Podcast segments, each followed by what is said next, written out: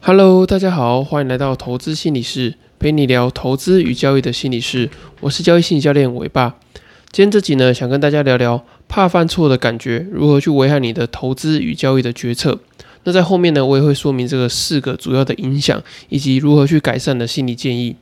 那当我们在进入市场的时候啊，其实我们会常常遇到很多被这个市场否定的机会啊。也就是说呢，你基于某个理由去买进，可是你最后呢发现，哎，好像不是你所想的那那个样子，然后你可能就会遭遇到亏损啊。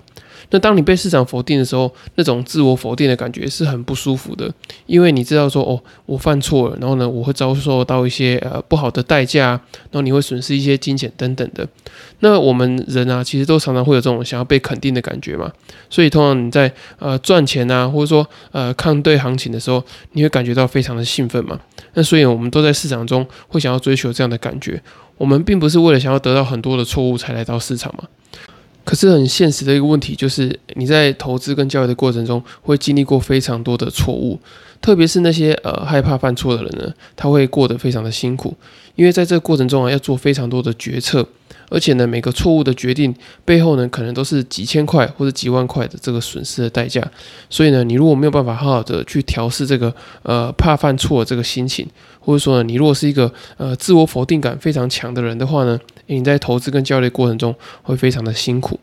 那这集呢，也要告诉你说，诶，怕犯错到底会对于你的这个投资跟交易的决策会产生哪些影响，以及呢，如何去应应的心理建议。那我觉得第一个主要的影响呢，就是你会容易过早的去做这个获利出场的动作。那当你在赚一笔钱的时候啊，你会发现说，哎，好像一开始感觉蛮开心的。可是呢，当你赚着赚着，你就会开开始想说，哎，是不是行情要回档了？那如果说呢，我没有在提早卖在一个呃可能比较高的地方啊，就是没有卖在高点的话，哎，我会不会觉得说，好像自己在犯了一些投资上决策的错误？所以呢，你为了怕这个原本。赚到的钱，然后呢，获利回吐变成亏损，变成是一个呃可能比较可笑的错误的话，那你就可能就会做这个过早获利出场的动作。可能有些呃持有最近持有这些 AI 概念股的人啊，他可能一开始起涨的时候觉得哇好开心哦，赚到一笔还不错的收入，然后在这个可能刚起涨点的地方。就做这个出场的动作，可是呢，在现在再来看呢，诶，刚刚一开始出场的这个动作，反而好像是一个呃怕犯错的这个决定，就是说你透过这个获利了结，然后避免你呢犯一些可能呃续报，然后之后获利回吐的这种低级的错误。那我们要怎么样去改善这个呃害怕犯错而过早获利出场的状况呢？我觉得做这个移动停力的方式是一个还不错的这个方法，你可以把你这个参考的锚点做更换。也就是说呢，你不能把一直把这个进场的成本啊设定在你刚开始买进的那个地方。当行情上涨的时候啊，你就会想象说，哎，你进场的成本又再稍微拉高一点。也就是说呢，当你一百元进场的时候，如果涨到一百一十元的时候，你可能设定的原本设定的停利点是回跌到一百零五元的时候出场嘛。那当它没有跌到零一百零五元又上去的时候呢，哎，你可以把它设定成涨到一百二十元。回跌到一百一十元的时候，再做一个出场的动作。那也就是说呢，你的这个停利点呢会一直往上。那其实你换个角度去思考，就是你把这个你买进的成本呢，你假设是越来越高的，那所以呢，其实你就可以把这个停损点设在一个更高的位置。也就是说呢，其实移动停利跟移动停损呢，它是呃类似的概念。也就是说呢，当行情回跌到一定程度的时候，你要做一个出场的动作，因为就代表说，诶，行情确实证明你是犯错。那在这个行情没有真正的证明你是犯错的时候呢，诶，其实你可以一直保持着这个持股的状态。你就不用一直担心说，哎，会不会害怕犯错？因为你已经把整个这个停损跟停利点都在往上调了嘛。那所以呢，当你在往上调的过程中，你就知道说，哦，当这个获利回吐到一定程度的时候，是你可以控制住的。那透过这样的方式呢，你就比较不会很轻易的就做这个获利出场的动作。因为你如果没有把你的这个呃进场的这个参考的锚点，把它做这个往上移的话呢，就会变成说，你从呃当这这个价格脱离成本之后。你在后面呢，都是要靠你这个自己的自由心证去做决定。那我觉得这样的话呢，就会很容易去诱发你这个害怕犯错的这个感觉。那第二个害怕犯错对于这个投资与交易决策的影响呢，就是我觉得你会去丧失你的注意力。当你注意力丧失的时候啊，你就很难去把这个呃你的这个认知的资源关注在最重要的，例如说呃市场的资讯啊、风险的管理，还有资金的管理，以及你要去执行停损这件事情。你就会一直注意说，诶，我这笔单是不是呃接下来快要做了一个呃错误的决定？例如说，就像刚刚讲到的嘛，你可能一开始呢持股续报，然后呢，当行情有一点点小反转的时候，你就会很害怕说，哦，这笔原本获利的钱。会不会再遇到这个呃获利回吐的状况？那你为了怕这个获利回吐呢，你就做这个提前出场。那也也就是说呢，在这个持股体验的过程中，你一直把注意力聚焦在它会不会呃获利回吐上面。可是呢，你可能就忽略掉，诶，可能市场的这个大盘啊，它可能呃跌得很凶。那你现在手上这只股票呢，它其实呃反转的这个幅度并没有很大。也就是说，你当你把注意力一直聚焦在这个绝对金额的亏损上面的时候，你就会去忽视呃周遭可能有一些客观的条件啊、相对的强弱等等的。所以我觉得在这个管理注意力上面呢，其实是非常重要的。那我们要怎么样避免这个怕犯错，然后去影响你的注意力呢？就是我觉得你应该要把在这个交易跟投资的过程中啊，把管理注意力当成是你的目标。当你这个获利的时候啊，你就一直去想说，哦，我接下来要注意什么？就像我刚刚呃前面第一个建议提到了，你可以调整你的这个呃转换你进场成本的这个参考点，或者说你可以调整你的停利点，所以呢，你就可以把这个注意力的程序啊放在哎我要怎么样去调整这个参考点，或者调整这个呃成本的这个位置。那当你把这个注意力放在其他这些呃交易程序啊，或者一些外部的条件、外部的这些讯号上面的时候，你就不会一直在去注意你这个呃绝对金额的这个损失，然后或者说呢呃获利回吐之后对你造成的威胁。一旦你不怕犯错之后呢，诶，你反而可以把你的这个交易跟投资管理的更好，然后呢，你也可以让你的注意力集中在该注意的这些资讯上面。那第三个怕犯错会造成的影响呢，就是我觉得你会没有办法及时的去做停损的动作。那我觉得这也是非常多投资人跟交易者会犯的一个错误，就是呢，当你一开始设定一个停损点之后，当行情呃可能不如你预期，然后一直去接近你的这个停损点的时候，那通常呢，我们内心为了怕呃这整个决策是一个错误呢，我们就会。延后我们这个停损的时机，也就是说呢，去拖延我们停损的执行。因为你一旦呃确定按了这个停损，就是你做这个停损出场的动作之后呢，诶，就代表你这笔交易真的错了。可是为了不让这个行情否定你，然后你也不想承担这个哦认错或者是被停损的这种痛苦的感觉，所以你就一直给自己找理由说，诶，嗯，这个现在大盘呢好像还好诶。我这样亏应该也亏得还好吧，然后你就没有把自己的这个停损点当成是一个呃进出场的一个参考点，你就是一直去更改这个停损的位置。那通常这样的状况呢，就很容易会造成你的这个超额的损失嘛。那你从这个事后再回来看，你当初没有在停损点的时候做停损，那就代表说，哎，你在交易的程序上的确是有些问题的。那这个问题呢，就来自于你很害怕犯错，你怕这个犯了这个错之后呢，诶，你会对于你整个呃交易的绩效啊，或者交易的期待会有呃一定程度的影响，然后呢，也会让你觉得心里很痛苦。所以为了避免犯这个错，我们就会去呃延后拖延我们的停损，降低我们停损的执行力。那我们要怎么样去应对这样的状况呢？那当然，我觉得下单之前呢，我们就先设定好停损点。那我觉得更进阶的来说呢，就是你整个交易的过程中啊，其实你都要把一定的这个注意力，就是你把你的这个专注力放在你要停损这件事情上面。因为行情不是往上就是往下嘛，那听起来好像呃好像是废话，可是实际上真的是这样。当它呃停价价格没有往你预期中的方向去的时候呢，它就会往你预期相反的方向去嘛。假设你今天是做多。当行情呃在你进场之后没有往上涨的话，它就会开始往你的这个停损点靠近嘛。那这也是这个自由人前辈常讲的，就是停损没有来，停利就会来嘛。那反过来说，就是如果停利没有来，停损就会来。那所以你在这个交易的过程中啊，你要时时的去呃想着那个停损点，尤其是呢，当这个行情的价格不如你预期，然后它一直靠近你的这个停损点的时候，假设你在一百块买进。然后呢，你的停损点设在呃九十五块，那当它经过一段时间，然后呢慢慢从这个九十八、九十七、九十六，那接近这个九十五的时候呢，你就要想象，就是说我等一下要怎么样去做这个停损的动作，你就可以先做一个预先的这个心理调试，而不是等真的到九十五的时候呢，我再来想说，好，我要我要怎么去处理它。那我觉得你可以做一个这个预先呃做这个心理的的调试。那么你也要再把这个专注力放在你要执行停损这件事情上面，而不是说呢，诶进场就只是想着获利，然后没有想着停损。我觉得应该是反过来，你进场的时候呢，应该要先想着，呃，当这个行情不如你预期的时候，你们要怎么样去管控它这个损失，把这个损失呢降到一定的程度，这样。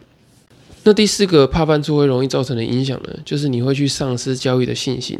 因为如果说我们在交易的过程中啊，一直很害怕犯错的话，其实你对于你的这个进场点，或者说你在这个持有股票的过程中啊，你是会很没有信心的。你会不知道说，诶，自己到底还能不能够呃继续坚持你原本的交易的研究啊、假设，或者说你原本投资上有一些规划等等的。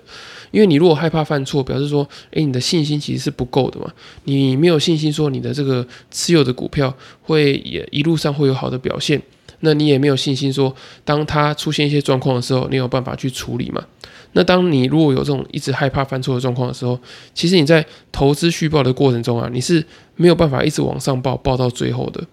那我们要怎么样改善这种因为害怕犯错而丧失信心的状况呢？我觉得有三个建议给大家参考。那第一个呢，就是你要去做正确的归因。那我之前在别集有讲到，就是这个内外控的特质嘛，以及内在跟外在的归因。当一只呃股票它在行情在走的时候啊，它一定会有这个不如你预期的时候。那你就想想看，说，诶，这个不如你预期的状况，是你可能研究上做的这个问题呢，还是说呃外在行情的问题？那我我举这个呃前阵子就是升息的这个下跌行情为例的话，那当你研究一档股票，研究的很认真，你投入了非常多的心力，可是呢，它的走势却不如你预期的时候。诶，你可以想想看，到底是你这个研究的过程中啊，是有犯了什么很明显的这个错误呢？还是说它只是单纯的因为这个外在升息的这个循环，然后导致说它这个股价的走势不好？那当你能够去区别出这个内在的归因跟外在的归因之后，诶，你就会发现说，诶，行情这个样子其实并不是我的问题，我能做的呢，我就已经尽量都做了。那当然，你已经很习惯去做这些呃内在归因跟外在归因的分类之后，你就不会把很多的错误呢呃归咎在自己身上，你就会去承担你自己的应该承担的责任。那不属于你的这些呃主要的这些犯错的原因的话呢，诶，你也不会把这些原因揽在自己身上。那当你能够成功的这样子去做分类之后，你就比较不容易去害怕犯错，然后呢，你也会累积呃你的这个交易的信心。那第二个呢，就是我觉得你要有这个控制感。那这个控制感也是我之前好几集都有常常在提的这个，因为我们的这个自信的原因呢，是来自于我们的这个控制感。不论是控制我们的这些呃资金的部位啊，或是风险的管理，就或是前面刚刚讲到的呃怎么样去呃做好这个停损这件事情。那当你知道行情最糟的状况啊，已经能够被你做这个大部分的控制之后呢，诶，你在呃持股续报的过程中啊，你就比较不容易害怕犯错，因为你知道。犯错的结果你已经控制住了嘛？那你也能够承担那样的结果。所以呢，我觉得有控制感是非常重要的。然后你又要有这个操作的一致性啊，或是操作的 SOP 标准作业程序等等的。那当你能够把这些东西控制好之后，诶，你自然而然就不会害怕去犯了太多的错。那最后一个呢，就是我觉得你可以去做一些容易上手的交易，因为我们在这个投资跟交易的过程中啊，难免有时候会遇到一些很衰的状况嘛。像我举我自己的例子，我印象中我那时候好像连续大概十一个交易日都有做亏损嘛。那当然我也有透过停损的方式把我的亏损控制在一定的范围。可是那一阵子就是刚好可能行情呃做多的时候呢，行情就下跌；做空的时候呢，行情就上涨。那通常呃这种状况的时候呢，也不是我自己愿意的。那我能做的呢，就是尽量把这个损失控制在一定的范围内。那当然我还是要做一些交易程序的检讨嘛。可是呢，我要怎么样去摆脱这个呃连续亏损这个困境呢？我可以就是先去做一些容易上手的交易。那像对我来说啊，我可能我比我比较习惯做空，那我可能就会挑选一些呃上涨一些些的行情，然后呢，它可能有一个上涨的捷径之后呢，再开始放空。那当然，我也不能挑一些上涨幅度太大的嘛，因为上涨幅度大的话，表示说，哎，这只股票它可能近期处于一个呃强势的状态，所以呢，我就可能就去挑一些呃弱势的股票，它反弹之后呢，我再去做一个放空的动作。那对我来说呢，这个是呃我比较容易上手的这些交易，然后呢，可能胜率也比较高，掌控感也比较高。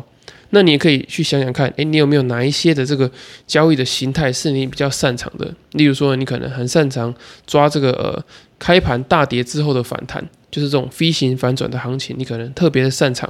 那当你呢，呃，持续犯错一段时间，然后呢，这个交易信心不够的时候呢，诶，你就可以先呃过滤掉其他的行情，就是其他行情不是大跌的时候呢，你就不要做。那等到大跌飞行反转的时候呢，诶，你就去把握这样的行情。那透过呢，先做一些比较容易上手的交易，那对于你后面的这些交易的信心呢，也比较容易产生这个累积的这种呃自我效能的感觉。那分享完上面四个这个怕犯错对于投资与交易决策的影响，以及如何应对的这些心理建议之后呢，我想跟大家说啊，就是其实在交易中容易犯错，或者说怕犯错的这些感觉呢，其实是从你生活中呃迁徙而来的。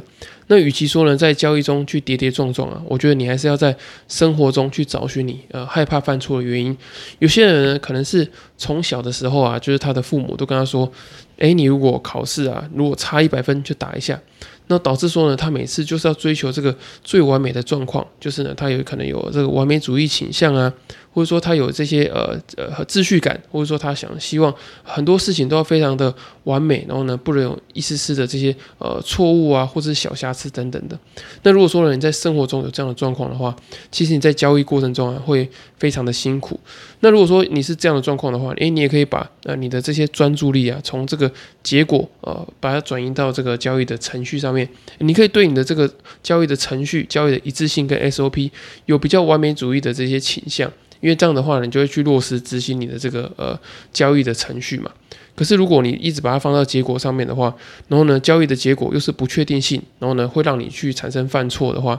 你就会有这个很害怕犯错的感觉。一旦犯错了，诶，你就会想到以前可能呃没到一百分啊，就会被打一下，然后呢，九十五分就被打五下这种想法里面。那呢，你就会越来越害怕犯错，越来越不敢做交易，或者说你会做一些呃可能偏差的这些交易的行为等等的。